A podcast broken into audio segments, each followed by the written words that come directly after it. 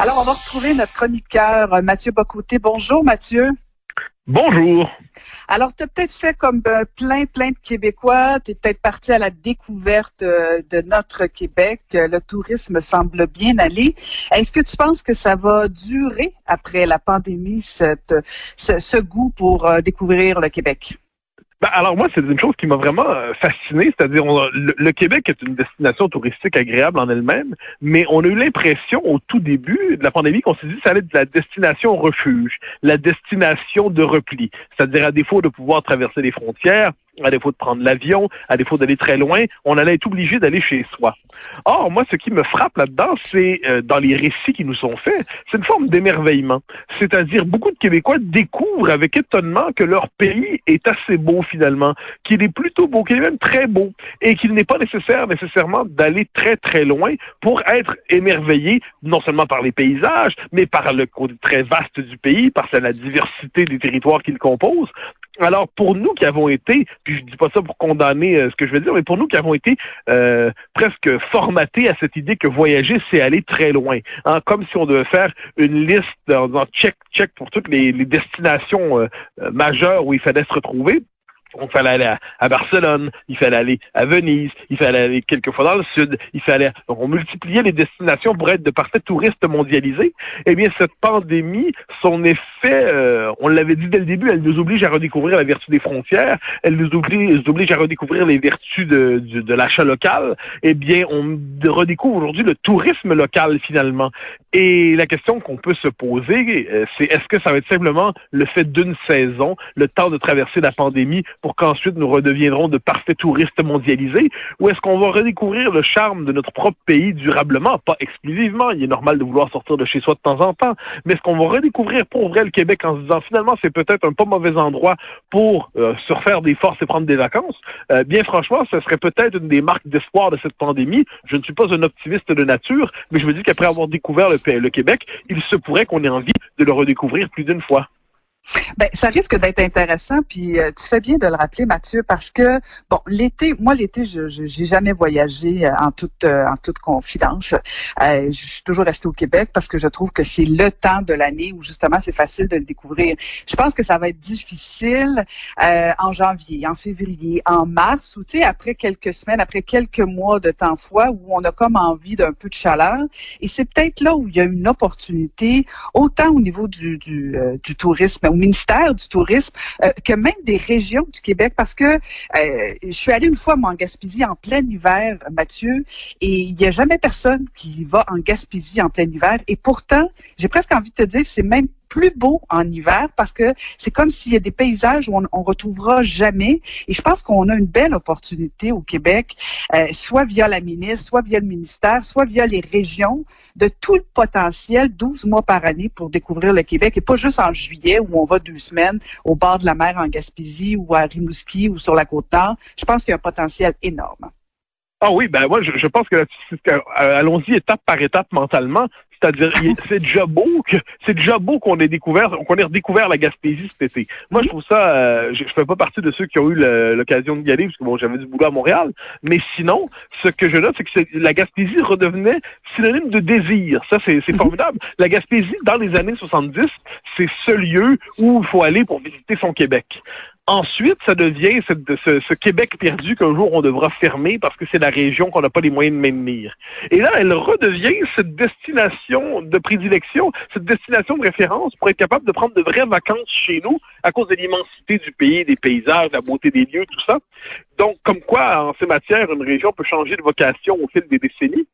Donc là, il y a, il y a premièrement, il y a l'été à reconquérir. Hein, disons ça comme ça. Euh, la, reconquérir l'été québécois, ça veut dire redécouvrir justement ce, pays. Ensuite, pour l'hiver, il y a peut-être là-dedans, ça, je réserverais ça aux passionnés de sport d'hiver en différentes. Euh, il y en a quand même beaucoup chez nous. Mais donc, le pays peut.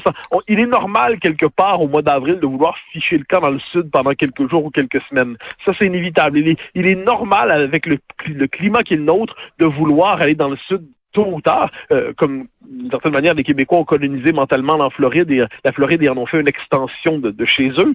C'est toujours un peu étrange. Pendant longtemps, les journaux québécois, certains d'entre eux étaient diffusés en Floride. Hein. Ça, ça nous en dit quand même beaucoup sur notre rapport à ce coin du monde.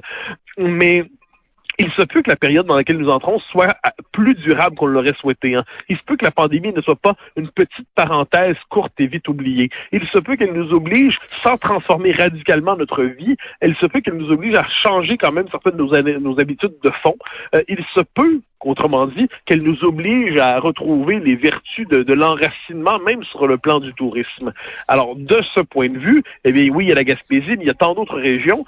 Et peut-être, est-ce que ça, c'est une autre affaire, est-ce que finalement, les gens vont dire que le véritable, les véritables vacances, c'est aller s'installer quelque part ailleurs que chez eux pour relaxer, pour décompresser, alors que trop souvent, les vacances aujourd'hui, c'est que tu prends un vol, tu t'en vas très loin, et là, tu t'épuises à l'autre bout du monde pour te donner l'impression que tu n'as rien manqué. Et ça, c'est toujours les, les vacances presque plus épuisante que le travail. Alors, redécouvrir le vertu de l'apaisement, du changement de rythme, de la lecture d'été, euh, de la promenade et de la baignade tranquille. Euh, il manque probablement là-dedans le côté euh, exotique, épicé que notre époque aime mettre de l'avant, mais il se peut inversement que cet enracinement, ce, fait d'être chez soi tout en étant un peu ailleurs que chez soi, il se peut qu'il y ait aussi là-dedans, au-delà même du plaisir touristique, une capacité de régénération, de régénération mentale dans le fait de prendre ses vacances sans sentir le besoin de s'épuiser à l'autre bout du monde.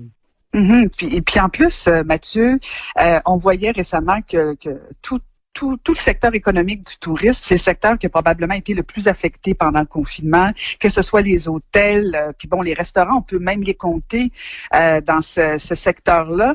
Moi, je pense encore une fois qu'il y, y, a une belle opportunité parce que, bon, tu parles, tu, tu, tu parles de, de, vouloir se reposer, de se poser tout simplement. Euh, le, le, principe de dire, OK, je ralentis pendant quelque temps. Il y a tellement d'opportunités. Euh, il me semble que, je, ne sais pas, là, mais moi, si j'étais au gouvernement du Québec, que Dieu m'en préserve, euh, il me semble que ce serait une belle opportunité de dire, OK, on a un plan, parce que c'est bien beau de parler de panier bleu, de consommer local, mais comment on fait pour découvrir nos régions? Comment on fait pour les maximiser? Comment on fait pour bien s'y préparer? Parce que combien de fois on a vu les nouvelles, Mathieu, où on allait déranger justement certaines villes qui n'étaient pas préparées à recevoir plein de monde. Et à l'inverse, euh, faudrait pas oublier Montréal parce qu'on dirait que toutes les régions se sont préparées au tourisme. Tout le monde allait se pousser en Gaspésie sur la côte nord, mais peut-être qu'il y a du potentiel à Montréal aussi pour euh, du tourisme historique. Euh, euh, je veux dire, le vieux Montréal, est-ce que est-ce qu'on l'a tant que ça découvert? Il me semble qu'il y a du potentiel énorme. Oui, ben alors, je, devine effectivement. Pour les Montréalais, disons l'idée de rester à Montréal tout le long de l'été sur le mode du tourisme, donc je crois que c'est je suis pas certain que le Montréalais que je suis s'enthousiasme à l'idée de visiter sa propre ville à temps plein. Mais une fois que c'est dit, je constate souvent que beaucoup de gens qui ne sont pas de Montréal, pour eux, c'est une destination. C'est-à-dire, on va aller dans la, grand, la grande ville, on va aller dans notre métropole, on va aller passer mhm. quelques jours avant de retourner chez soi. Mais euh, moi, je ne peux m'empêcher, puisque bon, on est quand même aujourd'hui dans des civilisations très urbanisées. Euh, les métropoles prennent une place euh, peut-être démesurée dans nos vies. moi, ce qui me frappe, c'est finalement, c'est le rapport justement à la possibilité de se calmer un peu. Euh, parce qu'on on dirait qu'on s'en veut aujourd'hui quand on n'est pas survolté. On s'en veut quand on n'est pas toujours maxi excité. Euh, et je suis toujours fasciné quand on voit les, les, les comportements des touristes, c'est qu'ils doivent se lever plus tôt peut-être qu'en semaine normale, en semaine normale, et se plus tard pour être certain de ne rien manquer. Et moi, ça me ça me frappe cette obsession de ne rien manquer, d'être surchargé, déployé à temps plein comme si on était un soldat en mission. Non, on a simplement le droit, c'est ce, ce, ce droit formidable de ne rien Mais pour ne rien faire, il faut quelquefois le bon lieu pour ça. Et de ce point de vue, cette maison de campagne, ce chalet, ce camping qu'on peut décider de faire, tout ça, euh, c'est le charme et fini finalement du temps au ralenti. Et ce temps au ralenti, c'est peut-être le plus beau cadeau de vacances qu'on peut s'offrir. Et de ce point de vue, il n'est pas, il pas interdit de penser que le Québec soit favorable au temps au ralenti, surtout dans ces régions.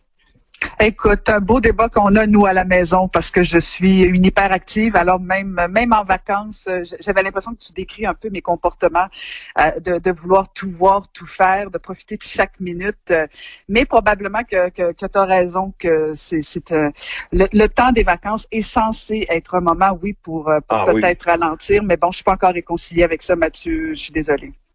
Euh, moi, je dirais même, vive Maca, vive Maca qui a raison sur cette question. Ah, bon, bon, bon, bon, ça y est. Écoute, je pense que c'est là-dessus que ça va se conclure. je préfère qu'on reste dans les débats politiques, euh, Mathieu. C'est toujours un plaisir. Au grand plaisir. Bye bye. Merci beaucoup. C'était Mathieu Bocoté, euh, notre